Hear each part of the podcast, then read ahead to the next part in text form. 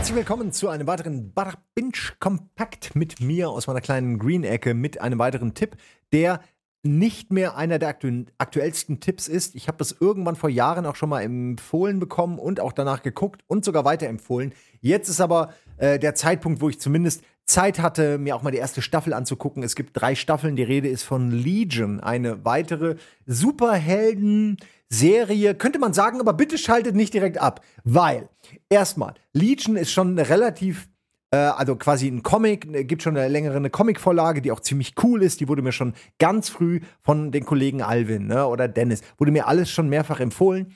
Äh, und dann habe ich irgendwann auf Amazon die Serie dazu entdeckt und wusste, wie gesagt, erstmal gar nicht, was es ist.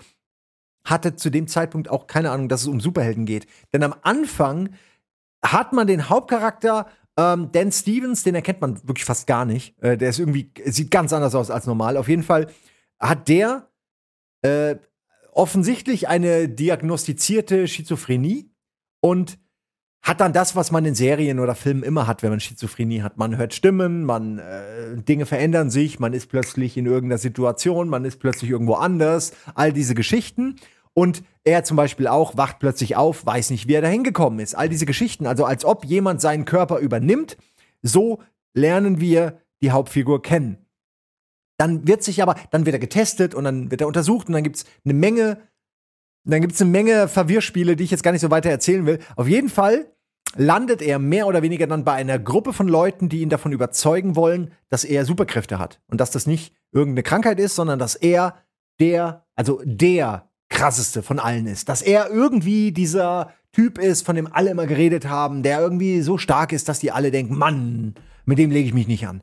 Und der Typ denkt die ganze Zeit nur, ey, eigentlich, mir geht's nicht gut, lass mich doch einfach in Frieden. Und dann entwickelt sich daraus so eine typische Origin-Story als Staffel, möchte man sagen. Ähm, was mir da sehr gut gefällt, ist, dass es sich durchaus einige kreative Freiheiten beim Erzählen lässt. Ähnlich wie bei einer anderen Superhelden-Serie, die völlig anders ist, die aber eine Sache auch gerne benutzt, nämlich Doom Patrol.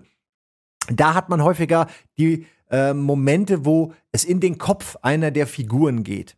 Das hat auch da einen größeren äh, auch wieder mit Schizophrenie und ähnlichem erklärten äh, Story-Strang sozusagen. Es hat seine eigene, seinen eigenen Grund, warum das da so wichtig ist. Hier passiert das auch, ist aber richtig groß und richtig lang und nimmt einen richtig großen Teil der ersten Staffel ein, dass sie in den Kopf des Protagonisten einzudringen versuchen, um dann da Dinge herauszufinden, die dann natürlich bestenfalls erklären, ist er ein Superheld? Ist er kein Superheld? Welche Art von Superheld ist er? Oder ist er einfach nur normaler, kranker Dödel? Und das Schöne ist, dass man zumindest am Anfang sich lange fragt, was denn jetzt wirklich Sache ist, so bis der Moment kommt, wo man es weiß. Und ab da findet die Serie eigentlich erst ihren, ihren, richtigen Lauf. Jetzt muss ich dazu sagen, das ist eine Serie, die hat unfassbar viele gut geratete Episoden. Gerade, ich guck mal gerade in der ersten Staffel, zweite Staffel, dritte Staffel, da gibt es überall auf IMDb 9 Punkt X Wertungen. Also das ist richtig viel. Deswegen erwarte ich sehr viel von den nächsten Staffeln, aber die erste gefällt mir schon richtig gut. Ähm, ohne jetzt zu viel zu spoilern, was gefällt mir denn gut? Also, es hat eine schöne Stimmung. Es hat eine schöne Kamera, die Cinema, äh, Cinematography ist toll, man hat äh, wirklich tolle Bilder und auch die, die Schauspieler sind eigentlich wirklich durch die Bank weg, gefallen die mir alle gut. Wie gesagt, angefangen bei Dan Stevens, den ich vorher nicht kannte, der mir aber wahnsinnig gut gefällt in dieser Rolle. Der spielt diesen Charakter verletzlich, sympathisch äh, und aber auch nicht so, dass der, so wie es manchmal dann passiert, irgendwann abdreht oder arrogant ist oder völlig wahnsinnig wirkt, weil er ständig irgendwelche Sachen sich einbildet, sondern du merkst, da ist jemand, der leidet darunter und plötzlich merkt er, ach, das ist gar nicht oder doch. Und also er spielt das wunderbar gut. Äh, Finde ich richtig gut. Äh, was mir auch sehr gefallen hat, also den ich unbedingt nochmal herausheben muss, er taucht in der ersten Staffel erst gegen Ende auf, aber hat dann eine spätere, eine größere Rolle, habe ich schon gelesen, ist äh, Jermaine Clement, den kennt ihr ganz sicher. Der ist äh, aus, ähm, na, wie heißt es? Also der hat zusammen mit Taika Waititi auch gearbeitet, ähm, aber ihr kennt ihn aus, äh, na, dieser Werwolf, ähm, Küche, Zimmer, Bad, Sarg. Gibt's ja auch eine Serie mittlerweile, ne? Irgendwie so. Diese, diese WG von Werwölfen. Das ist so ein bisschen der Film und dann auch die Serie, ähm, aus dem man ihn kennt. Und er spielt hier einfach so geil. So die, er spielt den typischen Charakter, den er eigentlich immer spielt. Jemanden, der auf der einen Seite mega seriös, aber auch mega weird wirkt. Und allein der Ort, in dem er auftaucht, ist schon total irre. Und sein, sein, seine Introduction ist schon so gut. Und die ganze Folge ist so gut. Und also es ist wirklich, ähm, ich freue mich richtig, nachdem ich jetzt gelesen habe, dass diese Figur weiter auftaucht, weil die für mich eine der Highlights der ganzen ersten Staffel war. So, wen kann man noch loben? Äh, Aubrey Plaza kann ich noch mal loben. Die hat auch eine Nebenrolle, aber wird auch immer wichtiger. Das ist eine Figur, die kennt ihr aus Parks and Recreation. Da ist es so ein bisschen die schnippische, immer, immer mies gelaunte, leicht misanthropische Büromitarbeiterin, äh, die äh, Ron Swanson ja quasi äh, Ron Swansons Tür beschützt. So könnte man es eigentlich am ehesten sagen. Sie ist nicht wirklich Sekretärin, sie eigentlich muss sie nur dafür sorgen, dass der Typ keine Besuch, äh, Besucher kriegt, weil er keinen Bock drauf hat. Also auch das eine schöne Rolle, gut gespielt. Ich bin von all dem bisher sehr angetan. Ich kann es euch nur empfehlen. Ich selbst habe nur die erste Staffel gesehen. Ich kenne aber durchaus durch die Wertungen hier und die Aussagen von Kollegen natürlich schon so ein bisschen die Sphäre, die höheren Sphären, in denen sich dieses Spiel, ähm, diese Serie bewegt. Und kann sie euch deswegen guten Gewissens empfehlen. Wie gesagt, keine Garantie für die zweite, dritte Staffel. Die Wertungen sind gut. Da dürften euch keine Überraschungen erwarten, aber die erste alleine finde ich schon toll. Und ja, man könnte sagen, es gibt jetzt aber genug Superhelden-Schissel. Brauche ich das wirklich noch? Bringt es irgendwo was Neues? Und da muss ich sagen, obwohl es natürlich viel, vieles von dem ist, was man eben schon kennt, ne, das ist jetzt nicht mehr nichts Besonderes mehr. Aber 2017 war es das noch mehr als jetzt. Natürlich gab es damals schon eine Menge, aber es war immer noch ein bisschen uniker als heute. Ich finde aber, dass es trotzdem sich seinen eigenen, sein eigenes äh, Gebiet erobern konnte. Ne? Es hat durchaus seine eigenen Feuerhydranten zum Anpinkeln gefunden und äh, es ist eine Serie, die ich euch dadurch empfehlen kann, weil sie einfach ist eine tolle Serie das Superhelden-Thema ist wichtig, aber nicht primär wichtig. Es geht um viele andere Dinge und sie ist warmherzig. Das ist eine Sache, die natürlich Invincible und The Boys und all die anderen möglichst brutalen Serien überhaupt nicht bieten, äh, obwohl sie dadurch natürlich auch toll sind. Ne? Aber hier hat man eben so eine Warmherzigkeit. Man hat das Gefühl, da ist wirklich jemand, der umgeben von Menschen ist, die wollen, dass es ihm gut geht. So wie bei den X-Men oder so. Der Xavier, ne? Nicht der. Nicht der andere. Der Xavier mit der Glatze und ja, nee, genau, der, der mit der Glatze. Und, und äh, dem Rollstuhl, nicht dem Telegram-Account. Ähm, ja, also, ich kann es nur empfehlen. Guckt's euch an. Gefällt euch sicherlich auch. Ähm, und ja, vielleicht habt ihr ja noch bessere Vorschläge. Vielleicht habt ihr noch andere Serien, die wir noch nicht hatten, die in diese Richtung passen, die wir auch erwähnen sollten. Dann könnt ihr das ja gerne mal in den Kommentaren schreiben. Ansonsten wünsche ich euch jetzt viel Spaß mit dem Restlichen, was wir so bei Butterbinge und auch bei Butterbinge Kompakt für euch zu bieten haben. Wir sehen uns. Und wieder ein kleiner Tipp von mir für euch zu Butterbinge Kompakt. Hi. Beinahe die Sendung vergessen. Ähm, ja, und zwar ist eine Sache, die ich äh, in letzter Zeit sehr häufig gucke, von der es mittlerweile zwei Staffeln gibt, die ihr auf Disney Plus findet und die mir persönlich sehr gut gefallen hat, weil ich großer Fan von äh, Justin Roiland bin und von Aliens an sich und von animierten Serien äh, im Generellen. Und deswegen kann es gar nichts anderes sein als Solar Opposite. Wir haben schon mal ganz kurz darüber gesprochen in Bada Binge. Ich habe es hier und da auch schon mal erwähnt und gefeiert. Jetzt habe ich allerdings beide Staffeln zu Ende geguckt und kann zumindest euch sagen, dass mir Simon Kretschmer Fan von Rick Morty, äh, nicht Fan von ähm, äh, äh, ähm, ähm, ähm, Final Space. Aber durchaus Fan von vielen anderen dazwischen. Also ich mag Family Guy, diverse Sachen. Ich mag nicht mehr die neuen Simpsons, damit ihr es einschätzen könnt, ne? wie meine Meinung zu Solar Opposites ist, gebe ich euch jetzt so grob den Einfl äh, Einblick. Ich liebe South Park, finde ich immer noch mega kreativ. Was gibt's noch an Serien? Ähm, Enchantment fand ich irgendwie, hm, okay, aber irgendwie meh, so ein bisschen, äh, hat mir irgendwie nicht viel gegeben. Wie gesagt, Final Space hat mich auch nicht so richtig mitgenommen. Ähm, also wenige von diesen Serien, äh, die manchmal dann auch gefeiert werden, noch bei Mainstream, haben es bei mir wirklich gebracht. Ich mag wirklich eher die edgigeren Sachen, die vielleicht auch mal einen Gag versuchen, der nicht so hundertprozentig, ähm, sage ich mal, getestet war äh, die vielleicht auch mal äh, ein bisschen mehr Blut oder Gekröse oder Sex zeigen, einfach nur um was auszuprobieren. Und äh, da gefällt mir und vor allen Dingen, die nicht immer diesen moralischen machen. Das finde ich super. Ich möchte einen Gag haben und nicht äh, eine Moral am Ende der, der, der Folge oder so. Das haben ja mittlerweile außer den Simpsons auch ganz wenige nur noch. Und Insofern bin ich eigentlich, äh, will ich gar nicht meckern. Ne? So, Solar Opposites, kommen wir dazu. Äh, Solar Opposites ist eine Serie über, äh, äh, ja, man möchte fast sagen, eine Familie gestrandeter Aliens auf der Erde.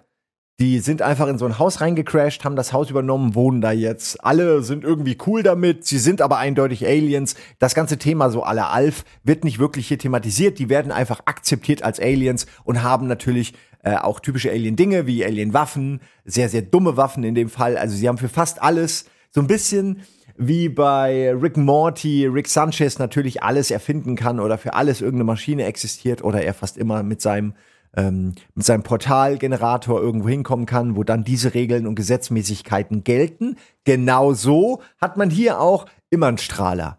Den Weltfriedenstrahler, den Kleinmachstrahler, den Geldmachstrahler, den Schönmachstrahler. Es ist eigentlich egal, was gebraucht wird. Wir haben es als Strahler. Und darüber hinaus hast du halt diese Aliens, die eigentlich mehr oder weniger keine richtige Familie sind, aber natürlich, das ist Thema der Serie, nach und nach zu einer echten Familie werden, ist ganz klar. Zwei Erwachsene, zwei Kinder. Äh, die Kinder sind Klone. Alles ist äh, so ein bisschen, äh, wird nur so angerissen, wie die Gesellschaft äh, auf dem Planeten Schlorpia, heißt er, glaube ich, der Originalplanet, der wie bei Alf auch explodiert ist. Ähm, was da für Gesetzmäßigkeiten herrschen, wird erst nach und nach so ein bisschen rausgestellt, aber generell merkt man halt, äh, die, die sind mit diesem Familienkonstrukt so ein bisschen überfordert. Der eine sollte sich zum Beispiel um den Pupa kümmern, ist der Pupa-Experte. Pupas sind so kleine Wesen, die jede Familie mitgenommen hat, um dann äh, den Planeten, auf dem sie letztendlich stranden, zu terraformen.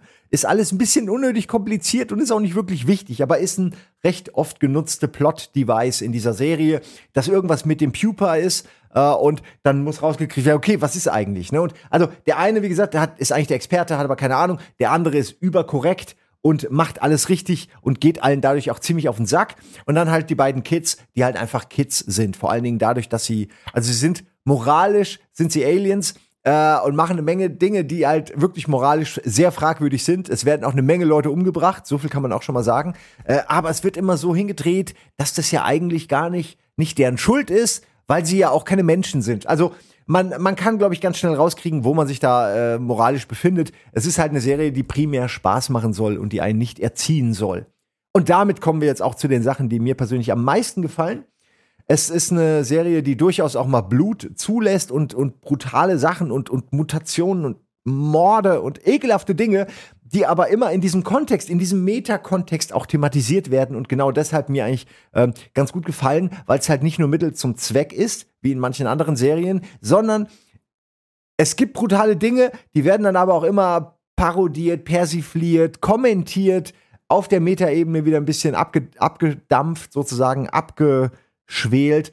Äh, und insofern fühle ich mich da eigentlich ganz gut aufgehoben. So, ähm, es gibt aber auch echt Sachen, es kommen später einige Elemente, es wird sehr sexuell, wo ich eigentlich jetzt auch keine Probleme mit habe, wo ich aber manchmal das Gefühl habe, habt ihr das jetzt eigentlich nur, diese Plotmechanik, nutzt ihr die jetzt nur, oder diese Storyline, ist die jetzt nur da, damit ihr edgy über eine Orgie reden könnt oder damit jetzt im Hintergrund 20 Dildos stehen können, weil der Gag hat sich mir da manchmal nicht erschlossen. Da, da habe ich eher das Gefühl, da ist man zu sehr amerikanisch und denkt, oh, Sex.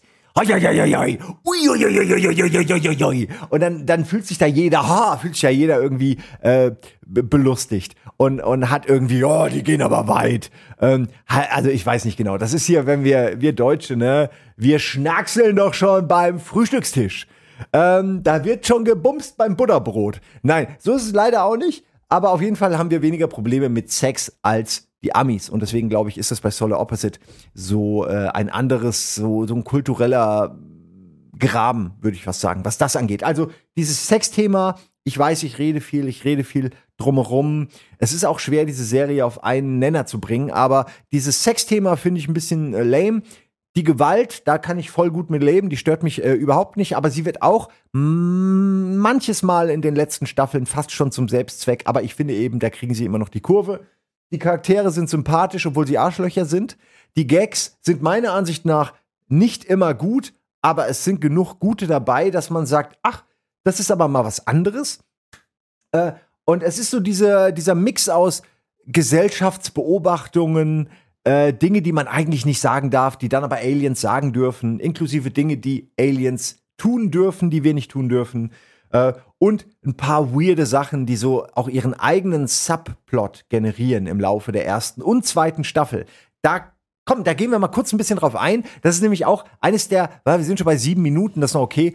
Ähm, tut mir leid für alle, die es schon kennen, tut mir leid für alle, die es doof finden, aber kurz noch eine, eine der Blumen auf diesem Misthaufen, die meiner Ansicht nach gewachsen ist, kurz noch mal rausstellen. Und zwar gibt es äh, ein, äh, haben diese kleinen jungen Aliens haben ein Hobby und zwar Leute, die scheiße sind, die sie nicht mögen, manchmal aber auch einfach nur Leute aus irgendeinem Grund. Das sind nicht immer Arschlöcher, die es verdient haben, werden äh, mit dem Schrumpfstrahler klein gehalten, klein gemacht und werden dann in so einer, ja, das ist wie so eine Ameisenwand, ne? Ihr kennt das so ein bisschen, wenn man äh, zehn Hamster hat oder ein bisschen wie im Zooladen, ne? So ganz viele Terrarien miteinander verbunden, da werden die reingelassen und werden sich selbst überlassen. Und da hat sich dann im Laufe dieser zwei Staffeln so eine ganz eigene äh, Parallelgesellschaft in der Wohnung der Aliens in dieser Wand äh, quasi herauskristallisiert, die ganz eigene Regeln hat, wo die Leute wirklich komplett irre werden, aber auch gleichzeitig sich so, so, so eine epische Trilogie fast schon vom Gefühl her, so eine richtige epische Trilogie mit Story Arcs und Wendungen und dramatischen Ereignissen und,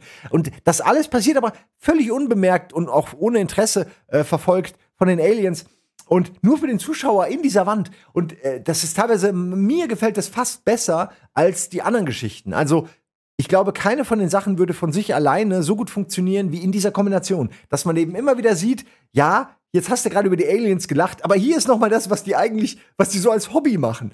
Ähm, also ich kann da, ich könnte da ewig mich drüber beömmeln, weil es für mich ein total geiles Thema ist, wie sie das aufarbeiten. Ähm, es würde mir für mich bisher nicht langweilig. So, es kommt eine dritte Staffel. Es gibt schon zwei Staffeln. Ich finde, die zweite Staffel sackt gegen Ende ein bisschen ab. Wenn ich jetzt sagen müsste, wo ist der Schwachpunkt, wo ist die Achillesferse äh, von dieser Serie, dann würde ich so auf die letzten drei, vier, fünf Folgen der zweiten Staffel hinweisen und sagen, ah, da sind euch meiner Ansicht nach die Ideen ausgegangen. Äh, deswegen bin ich mir ein bisschen unsicher, ob die dritte Staffel nicht eventuell sogar schlecht startet. Aber vielleicht reißen sie sich auch zusammen und es wird richtig gut. Aber trotzdem, nicht nur wegen dieser Wandebene, die ich gerade erwähnt habe, und wegen diesem ganzen Meta-Humor und ähm, auch der richtig schön gezeichneten, ähm, also es sind wirklich schön gezeichnete Charaktere, die Zeichnungen an sich, die, die Animation ist alles toll, top-notch. Äh, Justin Roiland äh, spricht wieder viele Figuren. Es ist so toll. Also man hat direkt so ein bisschen das Rick and Morty-Gefühl, ohne dass es Rick and Morty ist. Und das war, glaube ich, auch schwer. Das haben sie ganz gut geschafft, beides auch auf ihren eigenen Spuren zu lassen. Nicht zu sehr, sage ich mal, im Garten des anderen zu, äh, zu wildern.